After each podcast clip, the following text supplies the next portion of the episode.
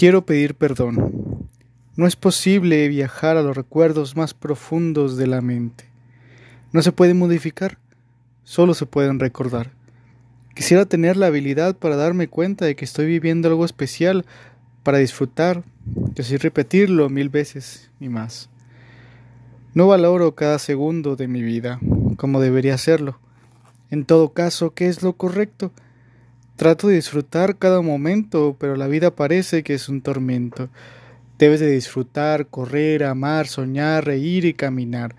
¿Quién dice eso? Tal vez un loco sin nada de arrepentimiento.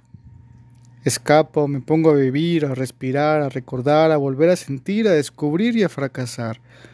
Pero me topo con que el tiempo pasa volando cuando lo estás disfrutando.